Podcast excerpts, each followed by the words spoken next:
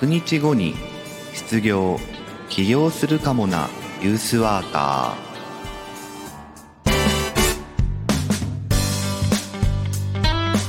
おはようございます。1月14日土曜日朝7時名古屋からお届けしています。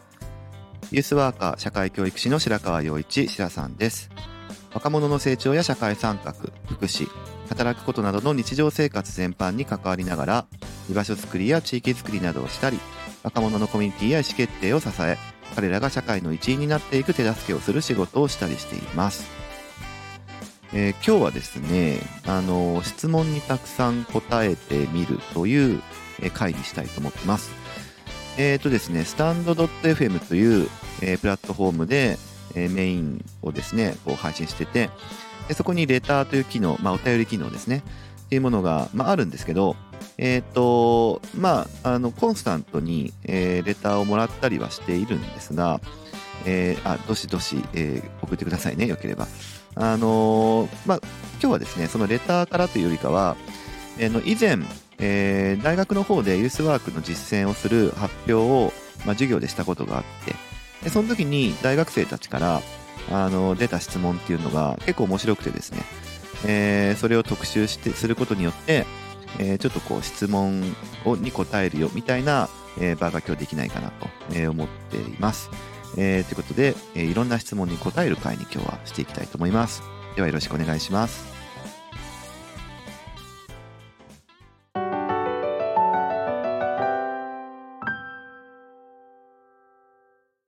大学で、えー、授業してきたという話なんですが、あのー、まあ、どこでどんなっていうのはちょっと、あのー、まあ、言ってもいいんですけど、えっ、と、特に今、今日の話には必要ないので、えまあ、ざっくり概要だけ言うと、まあ、自分の現場での、あの、実践っていうものを、あの、ユースセンターとかユースワーカーみたいな、あのテーマでお話をしていくっていう、そういう授業でしたね。で、まあ、大学の授業ですから90分の授業で、だいたいまあ70分ぐらいだったかな、話をして、えー、で、最後、質問コーナーというか、えー、そういうことになったんですが、あの、さらにその後に、えー、学生たちには、えー、まあ、ペーパーを毎回その授業では配ってるようで、で、なんか今日の発表者に質問があればということで、えー、集めて、で、後日それを取りまとめて僕がまた文章で回答するということをしました。で、えー、っと、いろんな質問がですね、あの、出たんですね。あで、それはね、すごい人数いたんです。100人以上、もうちょっといたかな。あの、200人はいたかなわかんないですけど、まあ、大教室ですわ、いわゆる。えー、っていうところで授業して、で、えー、質問が、あの、たくさんだから出たわけなんですけども、あのですね、その中で、えー、このラジオで喋っていくと面白いかなって思ったものを何個かピックアップしたいなというふうに思っています。えー、じゃあですね、えー、まず一つ目ですが、えー、白川さんがユースワークをしていて、えー、一番楽しかったことは何ですかとか、えー、辛い時はどんな時ですかっていう、まあ、ありがちな質問なんですけど、えー、それにはですね、こう答えてますね。えっ、ー、と、まあ、楽しかったことですけどね、まずは、え、若者とたわいのないお話をすることに尽きるかなというふうに思っていますね、ということですね。つまり雑談ってことなんですけど、あの、雑談が、こう、なんでしょう、いわゆる一番創造的なコミュニケーションだと思うんですよね。あの、一番難しいコミュニケーションの一つって言ってもいいかもしれないけど、あの、まあ、要は無目的の場を共にして、えそこから思わぬところに話が雑談って及んでく、あの、と思うんですけど、そのプロセスがすごい好きで、で、えー、ワクワクして楽しいですよっていう、えー、ことが、それが一番楽しい、えー、ことですね、という話。で、逆に辛かった話っていうのも質問であったんですけど、あの、まあまあまあ、いろいろあると思うんですが、えー、あ、違うな。これつら、辛い時の話あって、やりがいっていう話かな。やりがいや辛い時はっていうふうな質問がもともとで、やりがいについてこれ答えてるんだ。えー、っとですね。やりがいのことを説明しておくと、あの、昔から関わってる若者たちが年数を経て、で、それで自分のフィールドに帰ってくる。あの、たまに顔を見せてくるとかですね、えー、新しい関係として戻ってくるっていうか、いう時が、まあ、やりがいですかね、っていうふうに言ってますね。で、例えば昔、こう、高校生だった子が、まあ、成人して、で、成人して、まあ、お酒飲めるようになって、お酒の席で一緒になることがあるとかね。えー、あとは、昔は、こう、なんか主催事業の参加者だった子が、えー、今では、こう逆に主催事業を企画する側として、こう一緒にね、パートナーとしてやってくる、えー、みたいな時とかが、あの、つまり垣根がなくなるっていうかね、え、そういう瞬間にやりがいっていうのが凝集されてると思いますよっていう、まあ、それがユースワークの醍醐味かなというふうに、え、答えてますね。えー、っと、次の質問ですが、えー、っとですね、学生のうちにやっておいてよかったことを教えてくださいということで、えー、まあ、これもよくある質問なのかなというふうに思いますけれども、あの、この授業の中では、えー、いろんなメッセージを、まあ、込めていて、えやりたいことやってますか？みたいなメッセージとかも、あの発信したんですね。で、やっておいてよかったことは何ですか？っていう質問なので、え自分の場合は、えやりたいことをやってるっていう、あのことに、まあ、尽きるなと思ったということを回答してます。で、えっ、と、このラジオではまだ言ってなかったかもしれないですけど、えっ、と、大学1年生の後半ぐらいから、え、僕もですね、大学、え、生の時に子供と関わるボランティア活動をしてたんですね。で、まあ、そこからいろんな、えー、人のつながりだとか、まあ、自分自身のこう成長課題の発見とか、いろんな、こう、なんていうかな、それこそ出会いとかが起こったんだけど、それは、えー、やってよかったなというふうに思ってますと。ただ、えっと、それは誤解がないように言っておくとですね、これはボランティア活動するのがいいよって言いたいんじゃなくて、自分の場合はそれがしたかったことだったので、それをしたんですっていう、ただそれだけの話ですね。はい。なので、やりたいことをやってるっていうことが、まあ学生のうちにやっておくことにすごい大事じゃないかなというふうに思ってます。まあ、ひょっとしたら学生じゃなくても大事だと思うことでもね、あるんですけどね。で、えー、っと、まあ、じゃあどういう一歩を踏み出せばいいのっていうふうなことをさらに突っ込んで考えようとしたときには、えー、僕はですね、よく参考にしたのは憧れの先輩でした。あの、だからこの、こういう人になりたいなとか、えー、こういう人はいいなとかっていう、えー、人が、まあい、いたんですけど、な、あの人生の節目節目でね。で、そういう人のですね、行動様式をですね、えー、なんかこう真似するっていう、あの、真似です、本当真似。あの、コピーです。えー、もう本当に、こう、最初は、こう、シューハーリーじゃないけど、こう、自分の中で、いきなり独創性を出さない。だって独創性なんてないんだから、いろんな人たちの面白いなと、素晴らしいなって思うものを組み合わせで個性ってできるんだから、あの、まずはいいなと思った人が、あのいるんだったら、それをこう真似するっていう、ところから始めたっていうところは、まあ僕なりの、えー、なんていうか、やったことっていうか、えー、方法みたいなのがあったので、まあ、参考になるかならないかっていうのもありますが、やっておいたことですっていうことですね。で、えー、次ですが、あまあ、さっきの、えっと、辛いことみたいな話、えー、さっき答えれなかったんですけど、そこに関わる話ですね。えー、若者支援をする上で大変だと感じたことはありますか？っていうことですね。はい。えー、のー、で、これについてはですね、目の前の若者の存在をこう丸ごと理解しようっていうふうに努めること。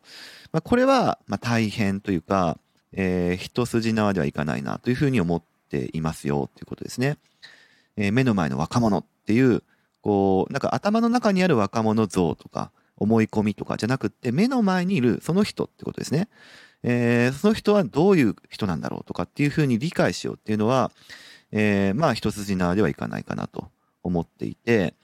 で、目の前にいる若者は、目の前にいる若者の、例えば喋ってることとか、行動してるところとか、みたいなそれ自体で理解するってことももちろん大事なんだけど、そのえ若者を通して、えー、なんかその若者を取り巻く今の時代とか、世代とか社会とかね、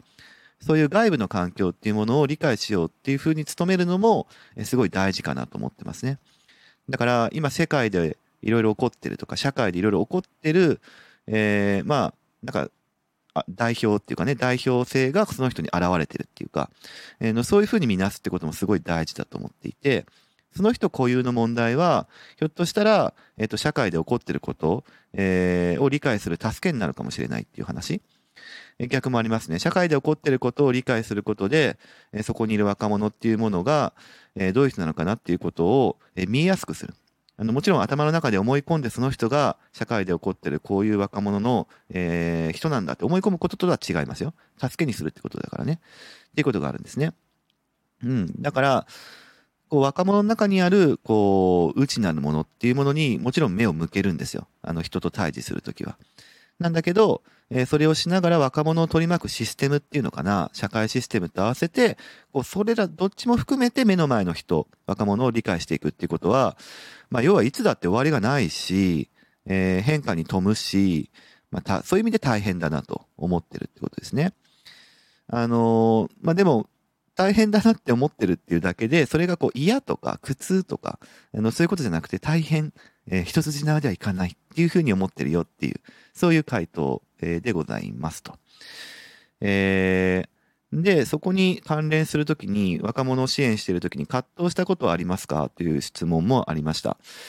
で、あの、つまり大変だけど嫌とか苦痛とは思ったことないっていうさっき話だったんだけど、えっ、ー、と、もう少し、なんちゅうのかな、懸念というかね、葛藤したことはありますか？っていう質問ですね。で、これにはこう答えていて、えー、自分の関わりがその若者の人生のこう決定的な分岐点に影響を与えてもし、与えてしまうかなっていうふうに思うときはこう常に葛藤してますね。っていう回答ですね。けえ人生の分岐点。例えば、あの、進路どうしようとかね。進学先どうしようとか。あの、家族関係どうしようとか、まあ将来どうしようとかね。そういう話を、まあ不意にとか、あるいは相談という形でとか、まあいろんな形で、こう、話に上がる時があるわけですよね。で、その時は、要は、その人は、若者は、えー、自分のこの先っていうか、のことについて、えー、話の中身で取り扱ってるので、これは僕のこう、話す内容とか、えー、振る舞い方によって人生に決定的に、えー、分岐点をね、与えてしまうっていうこともあり得るわけで。で、その時はいつも、こう、どんな自分でいればいいかなっていうふうに、えー、思いながらというか、ありながら、えー、その若者と対峙してる。だからそういう時は葛藤かなと思ってます。で、前提には、その、どんな人に出会うかによって、その人の人生っていうのは、いかようにでも変化すると思うんですよね。これは自分の経験からもそう思っていて。だから、裏を返せば、こう、若者の人生に影響を与えてしまうかもしれない他者っていう、あの、それも、その一人に自分もいるんだっていうことですね。だ自分もここに存在してるっていうふうに、えっ、ー、と、いう自覚は、やっぱ忘れないようにしたいというか、あの、その人の人生に関わってるっていう意識をいつも持って、えー、まあ、話なら話をするとかね、えー、っていうふうにしたいなと思ってます。あの、誤解なき言うように言っておくと、こう、いい大人とかね、いいっていうのはこう、ちょっとネガティブな意味含むけど、いい大人でいるみたいな、あの、そういう大人、取り繕う大人でいようっていうことは、まあ、しなくていいとは思ってて、あくまでそのままの自分ですね。あの、たとえそれが若者たちから見て優柔不断に見えたりとか、あの、それこそ葛藤を抱えている大人に見えるだとか、あの、まあ、かっこよく見える自分っていうのもいるのかもしれないけど、まあ、それら全部ひっくるめてそのままの自分でいるってことを心がけてます。なんでかっていうと結局それが、こう、まあ、いいとか悪いとかっていうのは、あの、受け取る印象なので、そこについてはちょっとわからないっていうのはあるんだけど、でもそのままの自分でいて話をするっていうこと自体が、あの、若者にとって本物の出会いになるから、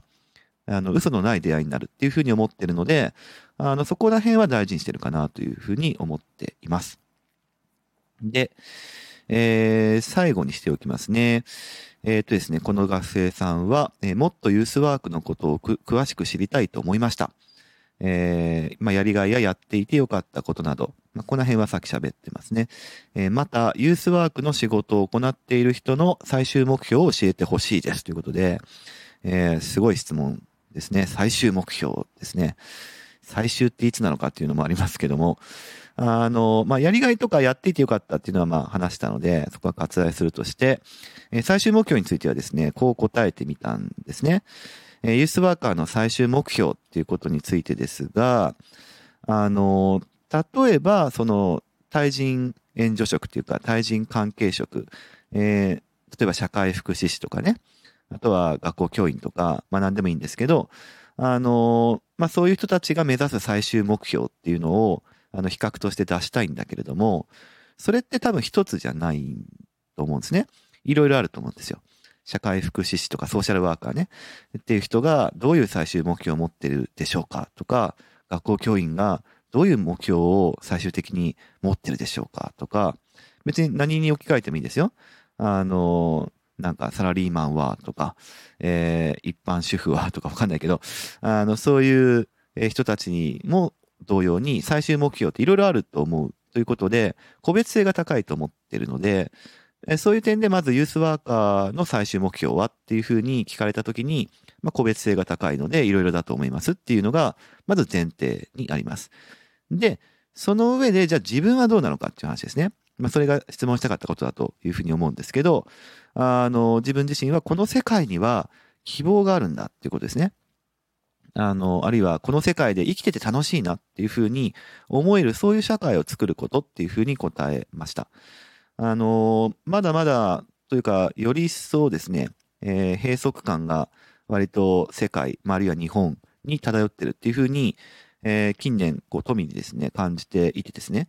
そうすると、こう、ちょっと未来に対して、えー、なんか失望しちゃうというか、希望が持てないというか、いうふうに感じれる、感じられちゃうような世の中になってるような気がしてて、で、そこに対して、こう、いやいや、なんとかなるよっていうふうに楽観的に言い過ぎることも無責任だとも思ってるんだけど、まあ、とはいえ、じゃあ、この世界はもう諦めようっていうふうに、まあ、シニカルになっちゃうっていうのも何か寂しい、悲しいなっていうふうに思うので、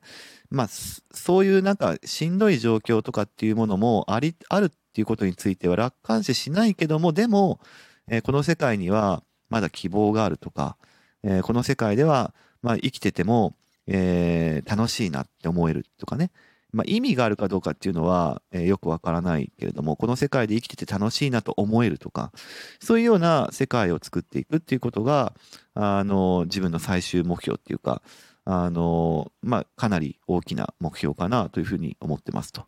で壮大だと思いますか？というふうに質問に、回答には書いてて、でも最終っていうものはそういうものでしょっていうふうに、えー、答えています。はい、えっ、ー、と、実はまだまだ質問が、えー、あるんですけれども、えー、この辺りで今日は区切っていこうかなと思います。えー、今日は質問にいろいろ答えてみた、えー、という回でした。それではまた明日。